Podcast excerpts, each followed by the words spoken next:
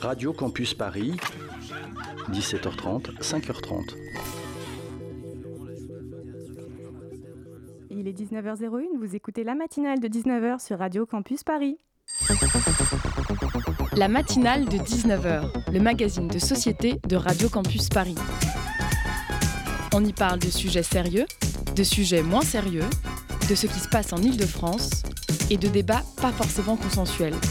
Tous les jours du lundi au jeudi sur le 93.9.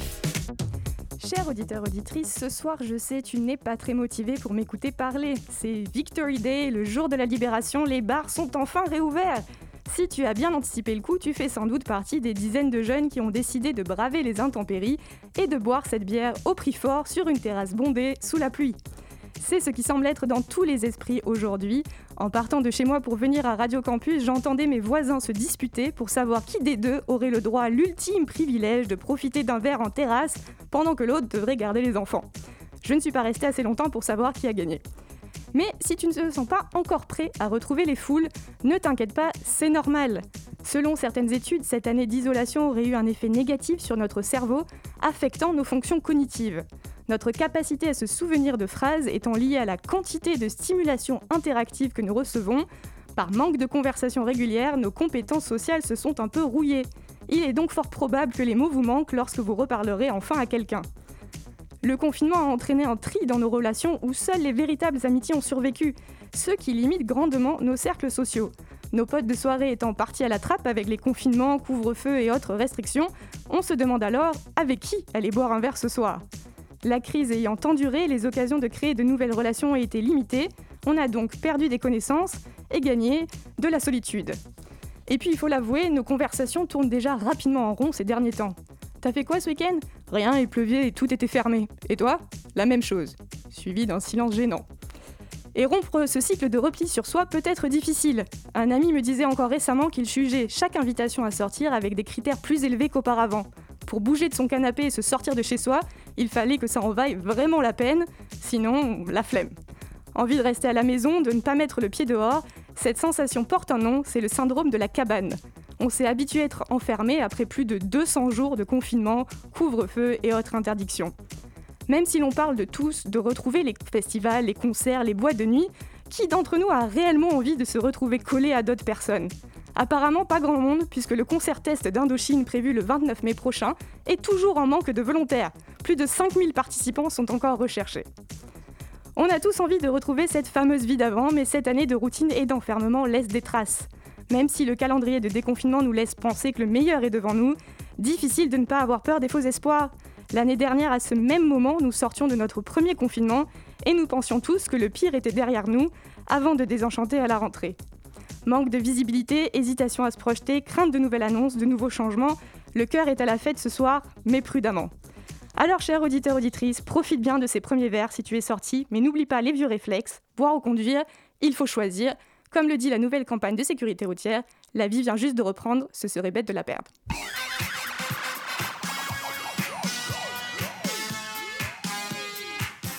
Chers auditeurs, auditrices, tu es toujours sur Radio Campus Paris, c'est la matinale de 19h. Au programme de ce soir, nous allons parler de la situation des étudiants africains en France. On reçoit Duplex Eric Kamgang, fondateur et directeur général de Studili. En deuxième partie d'émission, on change de ton pour parler d'une jeune artiste à Montreuil. Anaïs nous fera découvrir Sylvana et ses créations entre terre et mer. On aura aussi le plaisir d'écouter une chronique d'Hugo sur les films et séries qui traitent de l'esclavage.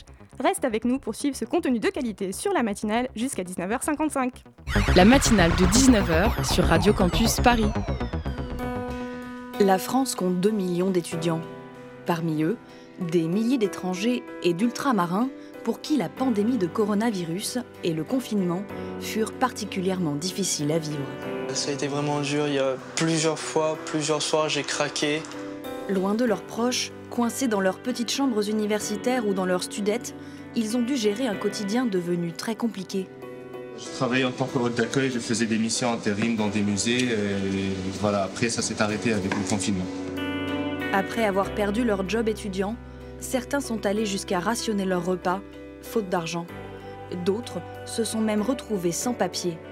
Mon sentiment face à cette situation, c'est un sentiment d'une personne oubliée.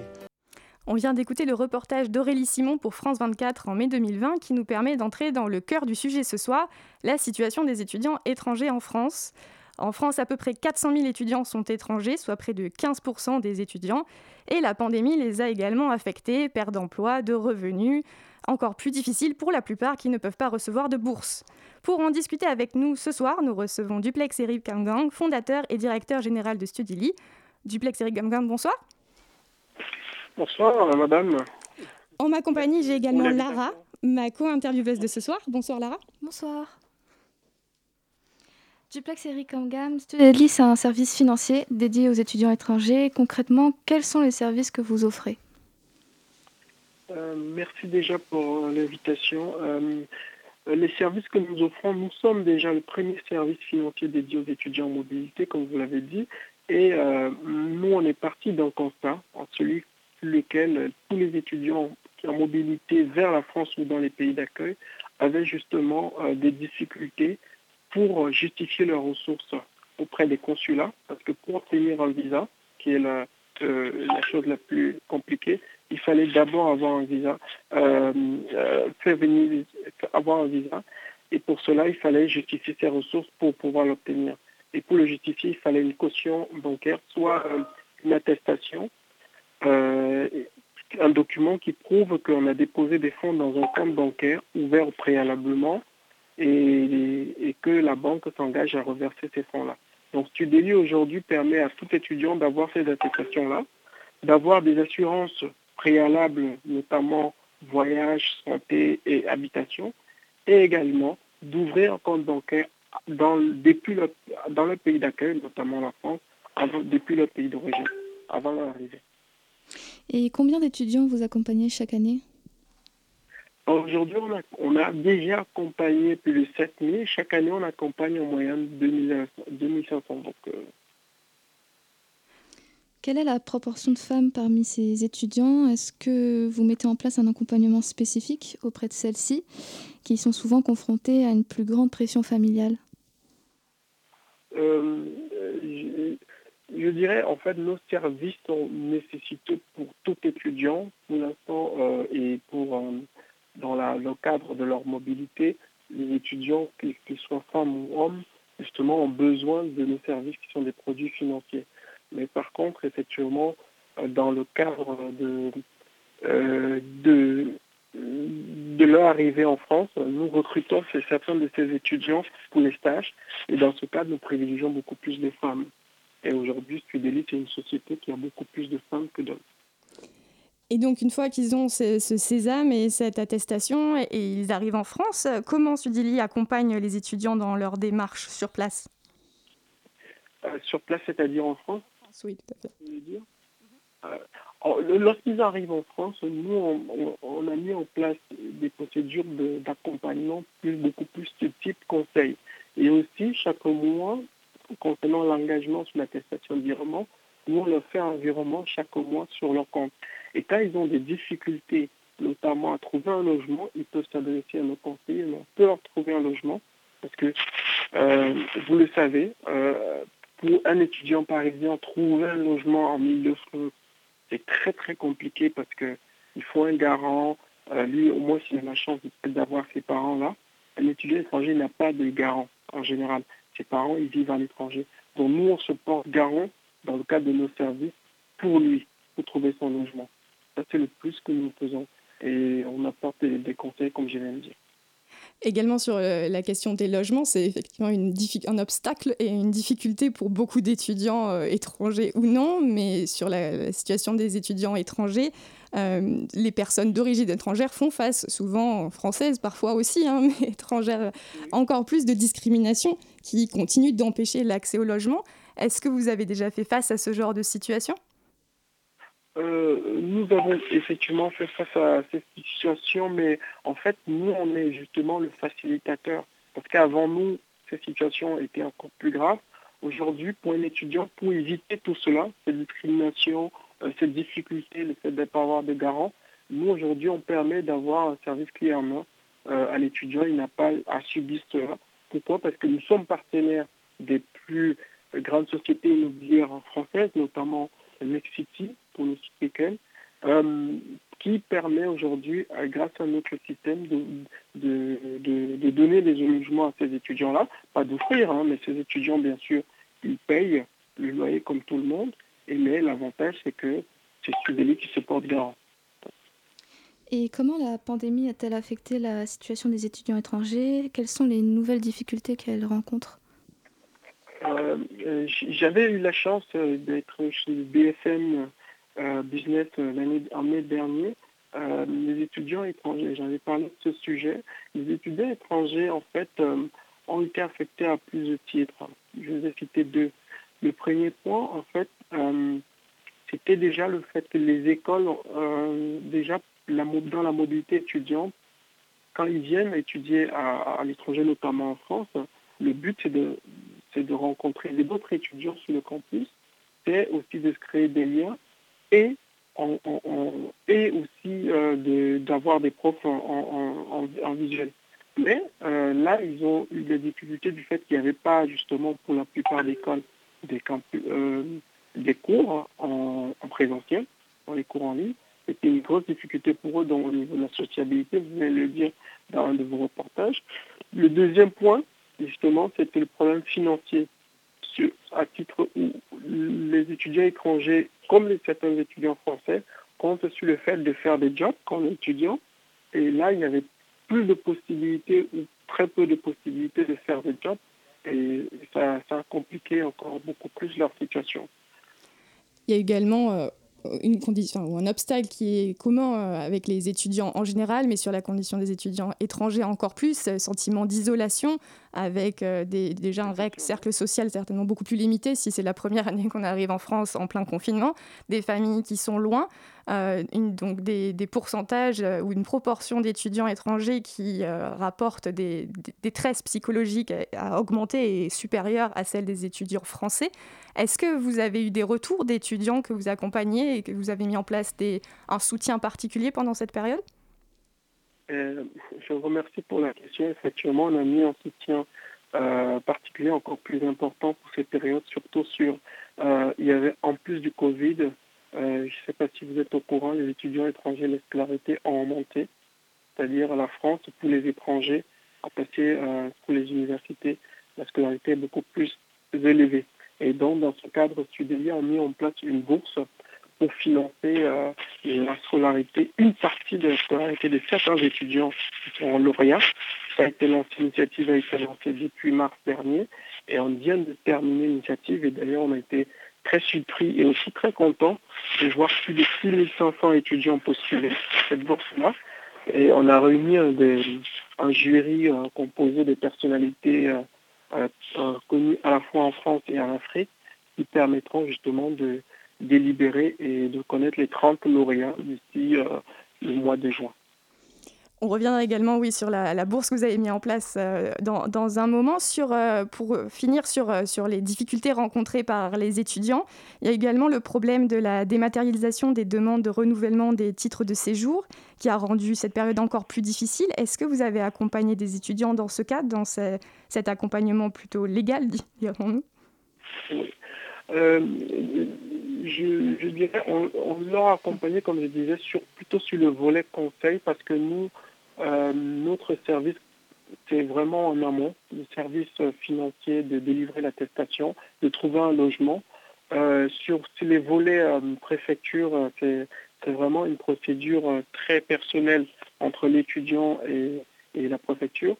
donc les étudiants, en général, quand ils ont des difficultés, vu qu'ils ne maîtrisent pas souvent ces procédures, nous, ils appellent notre service client, nous on leur conseille et on leur donne justement la meilleure façon d'aborder justement ces procédures-là. Ça, c'est sur ce volet que nous avons justement effectué l'accompagnement de ces étudiants.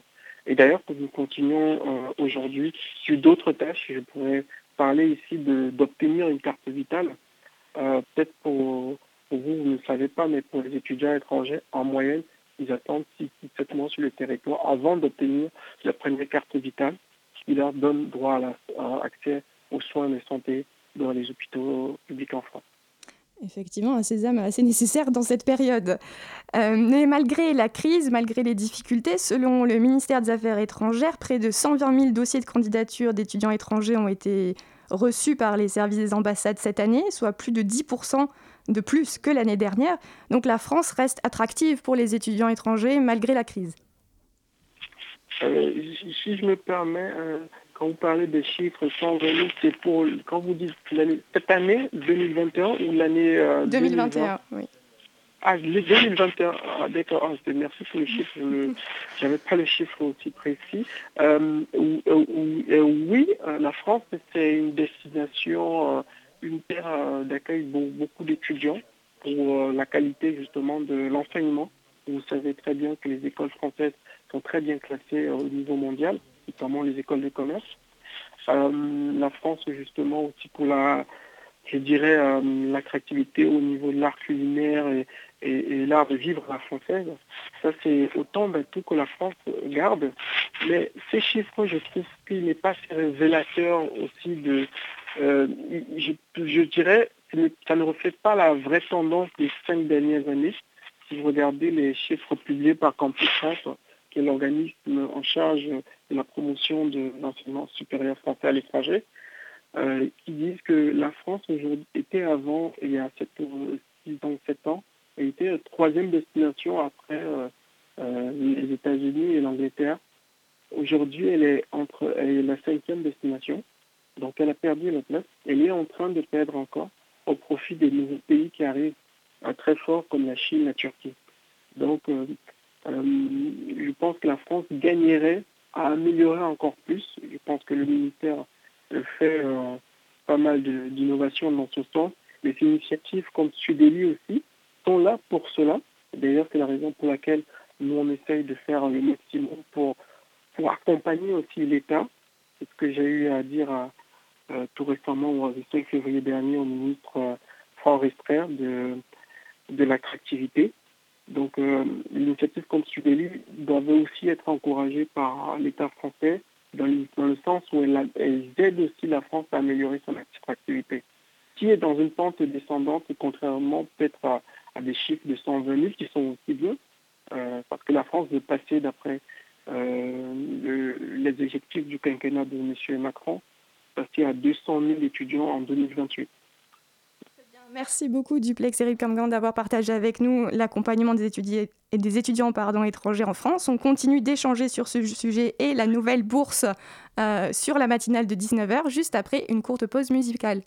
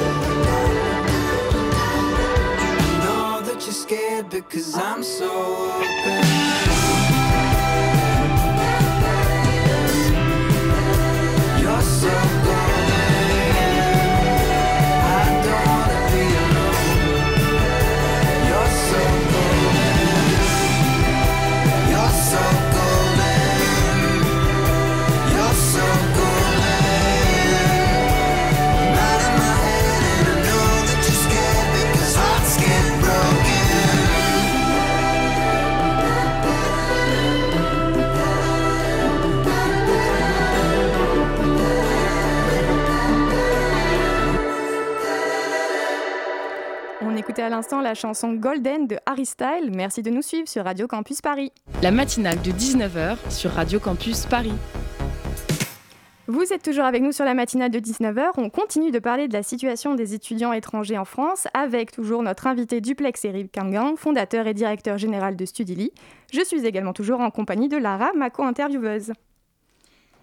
Comment la hausse des frais d'inscription pour les étudiants étrangers semble maintenant inévitable et comment cela va-t-il affecter les, affecter les étudiants étrangers? Euh, La hausse des frais euh, au niveau de la, de la le fait que ça va affecter les étudiants étrangers, euh, c'est une décision bien évidemment qui n'était pas partagée par ces étudiants-là parce qu'ils estiment que euh, à la fin de la formation, je, profite de, en fait, de cette question pour vous dire que je suis moi-même issu, en fait, je suis un étudiant étranger qui est arrivé en France et j'ai fait mon parcours scolaire et à la fin j'ai trouvé un travail et aujourd'hui euh, j'ai pu entreprendre en créant une solution pour aider d'autres étudiants qui, comme moi, ont eu des galères par le passé, qui ont eu des galères, qui, qui continuent à avoir des galères. Donc c'est pour résoudre cela.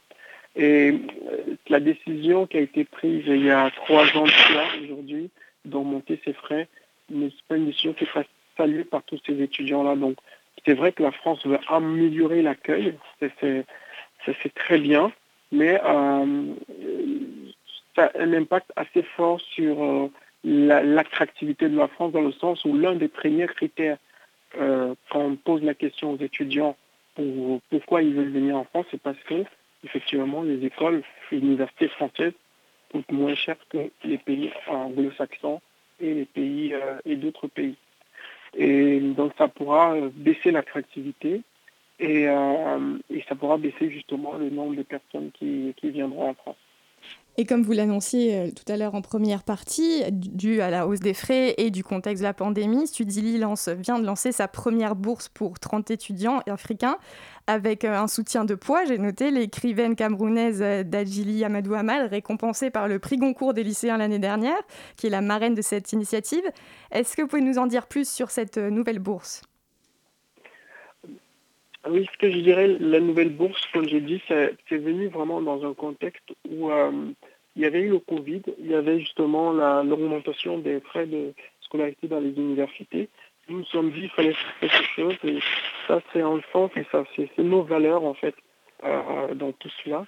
Et on a mis en place avec mes équipes d'ailleurs que je salue, je profite pour saluer, euh, cette bourse sur laquelle on a travaillé pendant beaucoup de temps pour la mettre en œuvre. Et le but de la bourse, premier, c'est de pouvoir aider et soutenir euh, en finançant une partie de la scolarité des étudiants euh, pour eux et, justement permettre à des étudiants qui, justement, du fait de la crise, ne pouvaient plus venir en France, de venir, de pouvoir postuler et venir en France.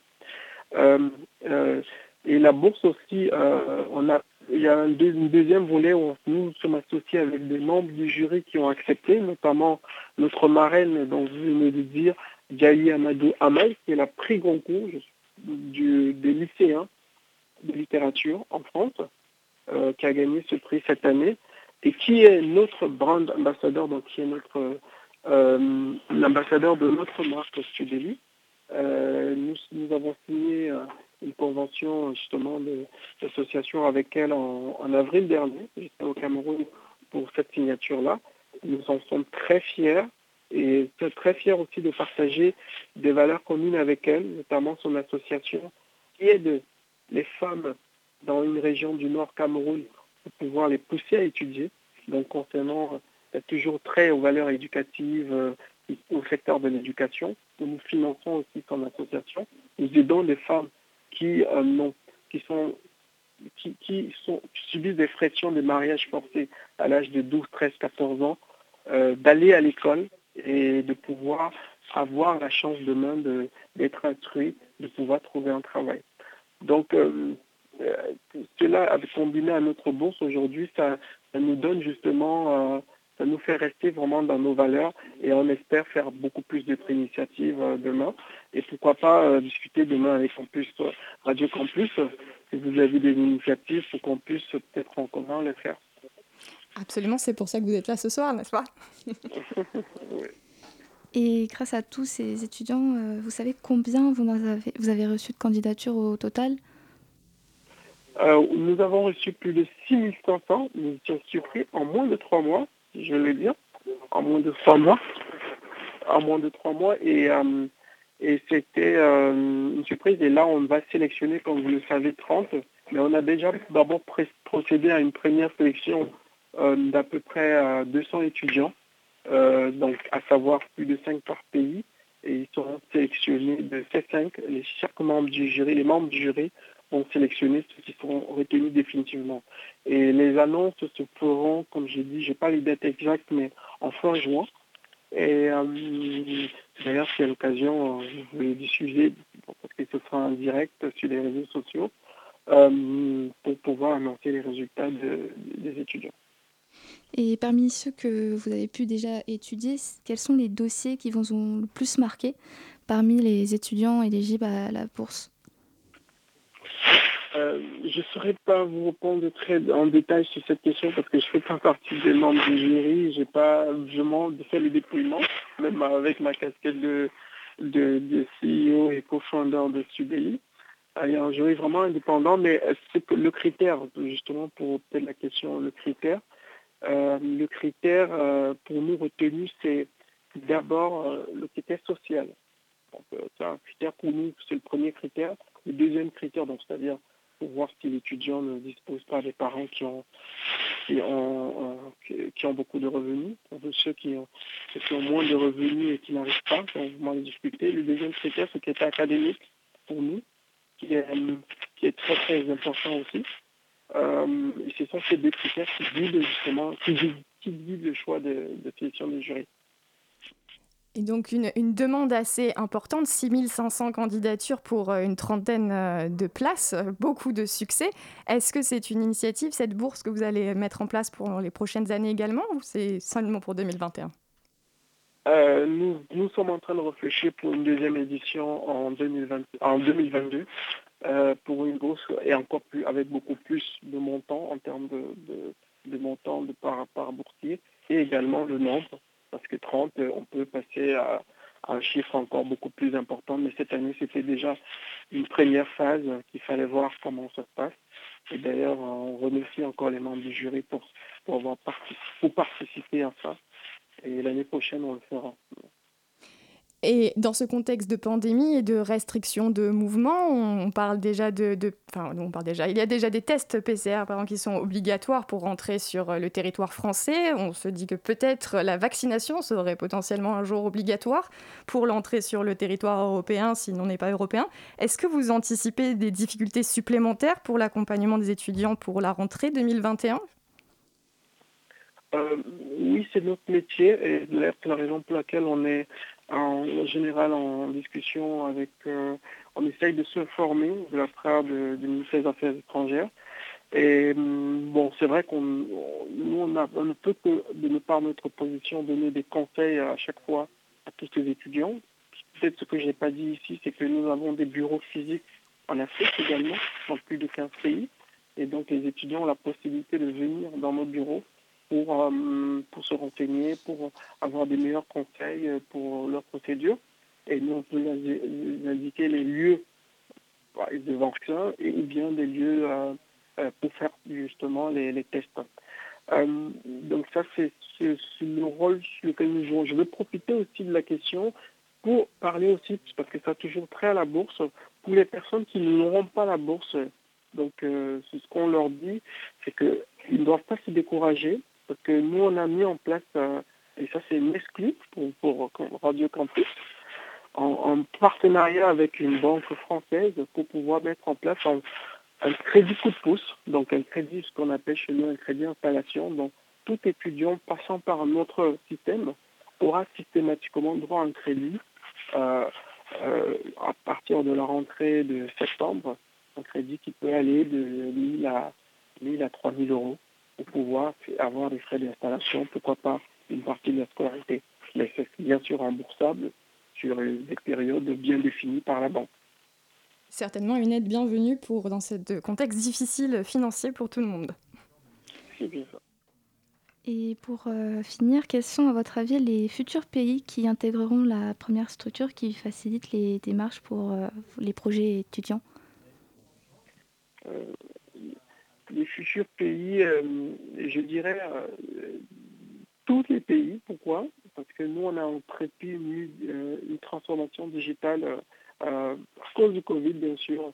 Le fait d'avoir des bureaux dans tous les pays dans le monde, c'était très très compliqué, vous imaginez, en plus en plus en période de, Covid. Donc on a mis en place une stratégie depuis 2000, fin 2020 euh, de totalement digitaliser nos process. Donc à partir de fin de cette année, même dans quelques jours, on, on aura une nouvelle plateforme et euh, une nouvelle plateforme, une nouvelle façon de, souscrire à nos services. Tout étudiant, quel que soit son pays, de l'Inde, la Chine et tout, pourra souscrire à notre service en ligne sans avoir besoin de venir dans les bureaux. Donc un étudiant, je prends l'exemple euh, à Bangalore en Inde, pourra juste aller sur le site internet de Studeli, créer son compte dans l'espace client et obtenir nos services sans avoir à attendre qu'on puisse avoir des bureaux dans son pays. Très bien, merci beaucoup Duplex Eric Amgang d'avoir échangé avec nous sur la situation des étudiants étrangers en France ainsi que le nouveau programme de bourse de Studili sur la matinale de Radio Campus Paris. Chers auditeurs, auditrices, reste avec nous. On passe après cette pause musicale au reportage d'Anaïs sur l'artiste Sylvana et la chronique de ce soir.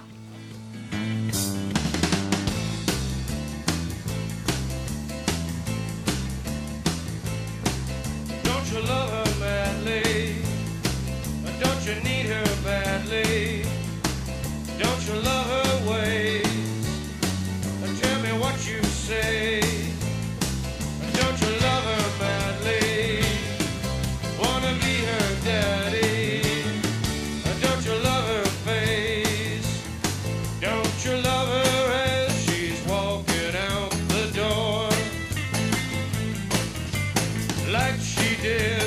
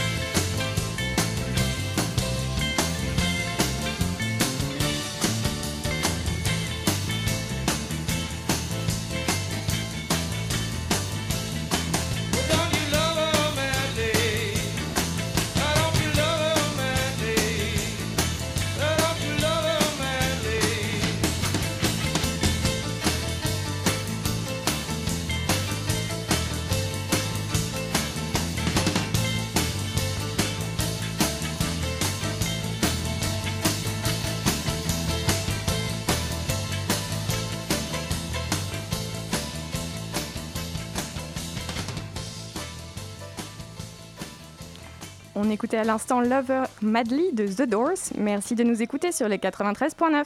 La matinale de 19h, le magazine de société de Radio Campus Paris. Tout de suite, c'est l'heure de la chronique d'Hugo Leroy qui va nous parler des films et séries qui traitent de l'esclavage. Oui Nadia, aujourd'hui j'ai décidé de vous parler d'un sujet qui m'est cher, à savoir les films nécessaires entre guillemets. Ce que je veux dire par là, c'est que comme plein de gens, je me faisais pas mal chier en cours d'histoire quand j'étais au collège et même au lycée, et même tout le temps en fait. Euh, et j'ai pas beaucoup écouté des passages qui sont pourtant ultra importants, tel un bon connard d'adolescent prépubère qui ne pense qu'à se masturber. Ceci n'était pas écrit. Euh, je l'ai improvisé, mais c'est pas grave. À l'époque, je dormais quand mon prof nous parlait de la GM2, je regardais dans le vide quand il nous racontait la colonisation de l'Amérique et j'envoyais des textos à une meuf qui voulait pas de moi quand il abordait la Révolution française. Mais alors comment as-tu rattrapé ton retard? Eh bien j'ai compris que ce n'était pas l'histoire en elle-même qui ne m'intéressait pas, mais plutôt la façon dont elle m'était enseignée. je me suis rendu compte d'un truc, il y a énormément de moyens différents d'apprendre ce qui s'est passé avant. Le mien ça a été et c'est encore les films et les séries. À l'occasion de la journée nationale en hommage aux victimes de l'esclavage qui aura lieu le 23 mai prochain, j'ai décidé de vous parler de films films et séries parlant d'une des parts les plus sombres de notre histoire récente, à savoir la traite négrière comme elle était appelée. Et pourquoi pas commencer par ça?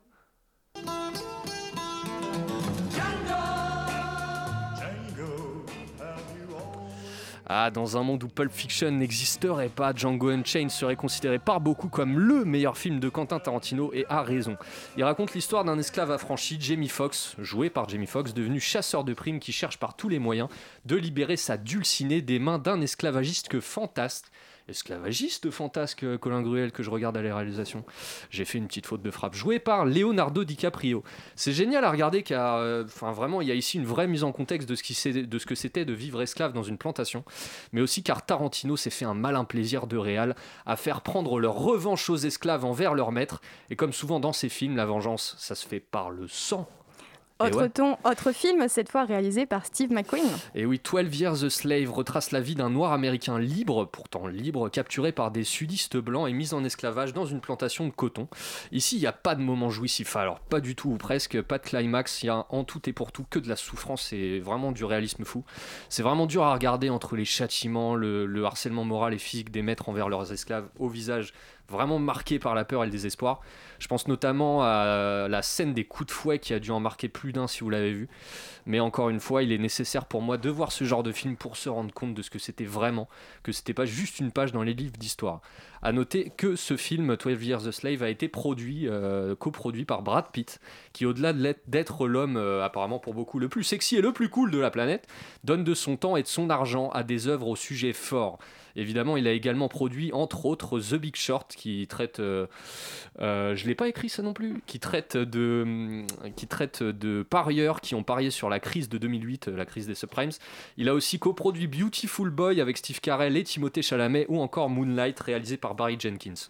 Et cette collaboration Brad Pitt-Barry Jenkins a d'ailleurs continué puisqu'elle a donné naissance à une série sortie la semaine dernière sur Amazon Prime. Et oui Nadia, on va vraiment, on va maintenant pardon, parler de Underground Railroad, une mini-série en 10 épisodes donc qui est sorti, vous l'avez dit, euh, enfin tu l'as dit, depuis quand on se voit, c'est pas possible ça.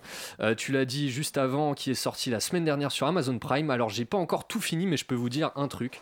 Le premier épisode est le plus marquant que j'ai pu voir de toute ma vie de, de man Je, je vais pas vous spoiler, je vais juste vous dire que ça parle de Cora, une esclave dans une plantation du Mississippi, qui désire s'échapper de celle-ci en compagnie de son ami César, aussi esclave, ils vont d'ailleurs s'échapper, réussir, désolé du spoil, ils vont d'ailleurs réussir à s'échapper dans le premier épisode grâce à un réseau souterrain de euh, un réseau de chemin de fer souterrain, euh, d'où le nom Underground Railroad. S'il y en a qui parlent anglais, sorry, c'est très dur encore une fois, c'est vraiment super dur à regarder, vraiment, euh, je vous préviens. Mais j'adore cette époque car les réals n'ont pas peur, pas du tout peur de montrer ce que c'était vraiment l'esclavage. Encore une fois, pour cela, il faut choquer, il faut déranger, mais il faut le montrer à mon avis.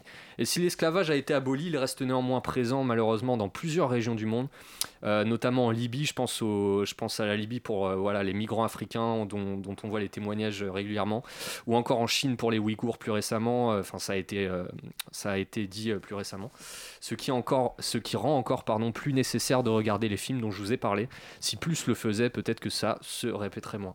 Merci beaucoup Hugo pour toutes ces recommandations de séries et cette super première chronique en live sur Radio Campus Paris.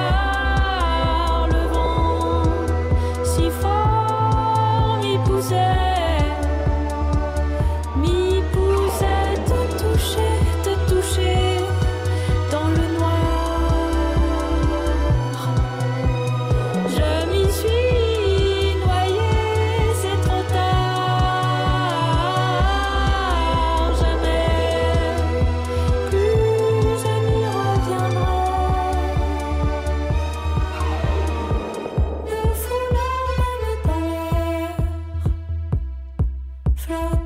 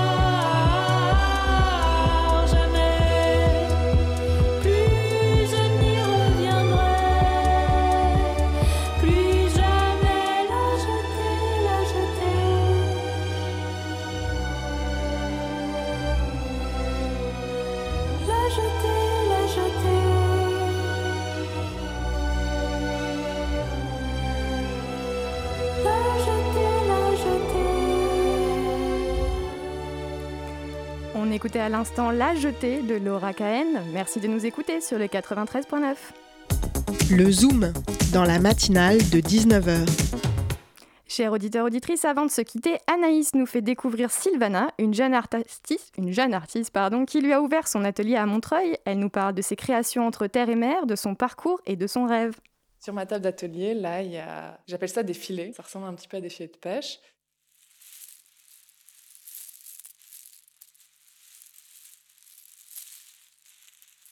Dans ce filet, il y a euh, donc plein d'éléments hétéroclites qui sont euh, assemblés les uns aux autres. Donc des éléments naturels comme euh, par exemple des coquillages ou des pelures de clémentine et de différents légumes mais aussi euh, des perles en plastique, des perles en verre. C'est un projet que j'ai commencé pendant le confinement où j'avais pas nécessairement beaucoup de matériel avec moi autour de moi. Toutes ces techniques euh, de tissage, de crochetage, de tricotage, c'est des techniques qui sont assez accessibles qu'on peut réaliser chez soi. Et donc voilà, en fait l'idée c'était pouvoir être indépendante dans ma manière de travailler et de travailler avec ce que je trouvais autour de moi.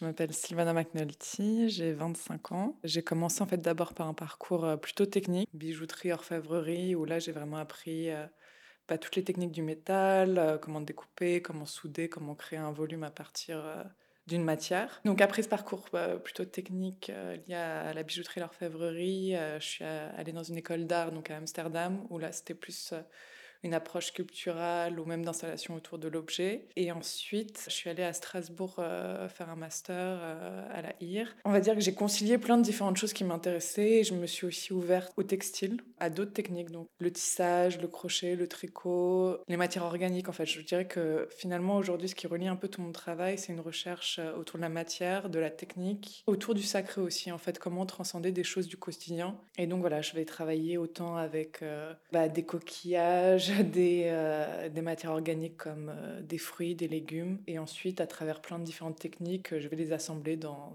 des projets différents textiles, donc autant euh, des morceaux de dentelle que, des cordons que je vais tricoter, tisser les uns aux autres. Et donc voilà, ça crée une sorte d'assemblage très hétéroclite. Et chacun de ces assemblages, de ces filets, sont assez représentatifs d'un moment. Donc quand je vais les fabriquer, les construire, je vais vraiment prendre des choses que je trouve autour de moi. Et je dirais que c'est presque comme un journal euh, d'un temps. Et euh, je sais pas, j'ai des stocks de choses que j'épuise. Donc en fonction de ce que j'ai autour de moi, de ce que je trouve, euh, ils vont prendre des formes, des couleurs, des, des, bruits différents et des poids différents aussi. Ça, c'est assez intéressant. Il y en a un que j'ai fait qui est très léger, qui s'est fait avec de la laine et j'ai mis peu de choses dedans. Et donc il est très léger, beaucoup plus flottant. Enfin, il y a un truc presque, même ça me faisait un peu penser au. Un nuage. Voilà, c'est ça, un nuage, quelque chose comme ça. Et il y en a d'autres qui sont plus très denses, comme des tas, des amas de choses. Tu me disais qu'il y en avait un qui avait même une portée euh, biographique. Comment tu l'as construit, euh, celui-ci? C'est la première fois qu'une de mes pièces était aussi personnelle, donc c'était un. C'était assez, euh, assez déstabilisant pour moi. Parce que lui, je l'ai vraiment je l'ai construit avec des, des choses qui m'entouraient, mais des choses auxquelles je tenais, des choses personnelles, des choses de, de mon enfance. C'était quoi comme sorte d'objet? Ça pouvait être autant bah, des bijoux, des bijoux de famille, des, des bijoux qu'on m'a offerts ou que j'ai moi-même achetés, que euh, des petits bibelots. j'ai beaucoup de... Dans ma famille, on, est, on beaucoup de bibelots, comme ça, c'est un petit rituel qu'on a.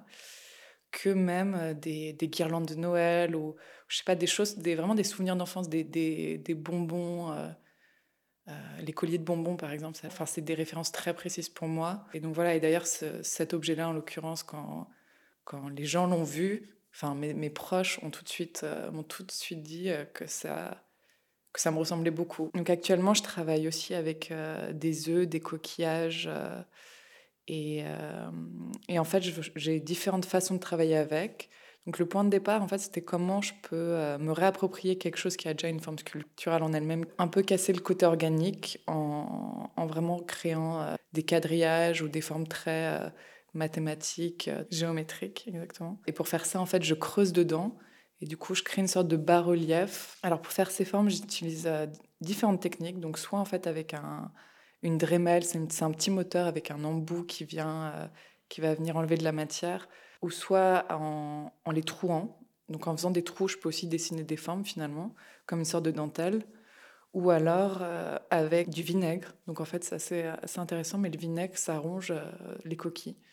Et autant les coquilles d'œufs que les coquillages, parce que c'est la même, en fait, c'est la même matière. En fait, je vais intervenir de manière différente tout en gardant en fait la forme extérieure, mais ça va plus être un travail de autant de texture que d'enlever de la matière pour créer euh, un, bas-relief et là des motifs. Et euh, il y a aussi une forme qui est assez spéciale. Moi, ça m'avait fait penser à une, euh, la mue d'un serpent. Et en fait, qu'est-ce que c'est comme matière? Donc là, en l'occurrence, avec le concombre, en fait, je me suis inspirée un peu du papyrus ou des techniques pour fabriquer du papier. J'ai épluché en fait des, des, concombres, donc des fines lamelles que j'ai superposées les unes aux autres et de sorte qu'elles s'agrègent entre elles et qu'elles sèchent ensemble naturellement. Et j'aime bien aussi euh, travailler en fait avec ce qui est éphémère et la dégradation au cours du temps, l'évolution en fait que je que j'ai un contrôle moi sur la matière, mais qu'ensuite il y ait euh, tout un autre processus qui ne dépend pas de moi. Et notamment j'avais, enfin, j'ai sculpté donc des, des pommes de terre donc là, c'était un autre processus. Enfin, j'ai pas, je suis vraiment partie d'une pomme de terre à l'intérieur de laquelle j'ai enlevé de la matière et, j'ai redonné une forme à, ces pommes de terre. Et ce qui est aussi euh, assez intéressant, c'est le bruit. En fait, elle, euh, en séchant, se, on dirait qu'elles se fossilisent et leur texture et, et le bruit qu'elles font est très, euh, très singulier, je trouve.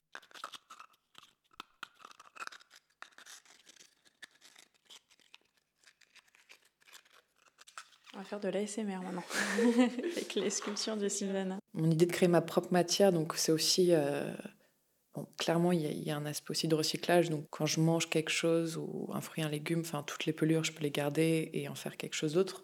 Il y a des coquillages qui sont dans un des textiles, et en fait, ça, c'était un dîner il y a deux semaines avec. Euh, on a mangé des, des palourdes, il me semble. Et, voilà, enfin, en fait, ce qui est assez drôle, c'est comment. Enfin, l'idée que tout potentiellement peut être une matière ou peut faire partie d'un projet, ça change aussi la vision de, de, ce qui est précieux ou non, de ce qui est euh, déchet ou non. Et, voilà, moi, le déchet, c'est quelque chose qui m'intéresse aussi. Euh, comment transcender le déchet en, œuvre. Et donc, les matières organiques, oui, c'est. Au long terme, ça serait mon rêve de pouvoir euh, me servir de ça et d'en faire vraiment quelque chose.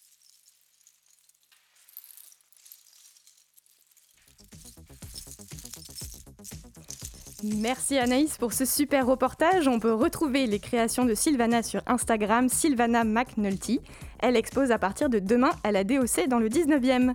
La matinale de 19h est à présent terminée. Je remercie notre invité de ce soir, Duplex Eric Kangang, PDG de Studili. Et un grand merci à toute l'équipe de la matinale qui fait battre le cœur de cette émission. Merci à Lara pour la co-interview, merci à Hugo pour sa chronique et la coordination, merci à Anaïs pour son reportage, et merci à Colin qui était à la réalisation ce soir. On se retrouve demain soir, même heure, même fréquence pour une nouvelle matinale de 19h. Mais en attendant, reste sur notre antenne car tout de suite, c'est l'émission Extérieur Nuit, l'émission cinéma de Radio Campus Paris, présentée par Elisabeth. Elisabeth, tu vas nous parler de quoi ce soir? Et eh bien de la réouverture des cinémas qui a eu lieu aujourd'hui. Et on est allé regarder euh, Mandibule, la mouche géante de Quentin euh, Dupieux sur un écran à sa taille. Mais on ne les laisse pas les séries, on va parler de la saison 4 de The Handmaid's Tale qui est tellement décriée. Un super programme en perspective. Bonne soirée à tous sur Radio Campus Paris.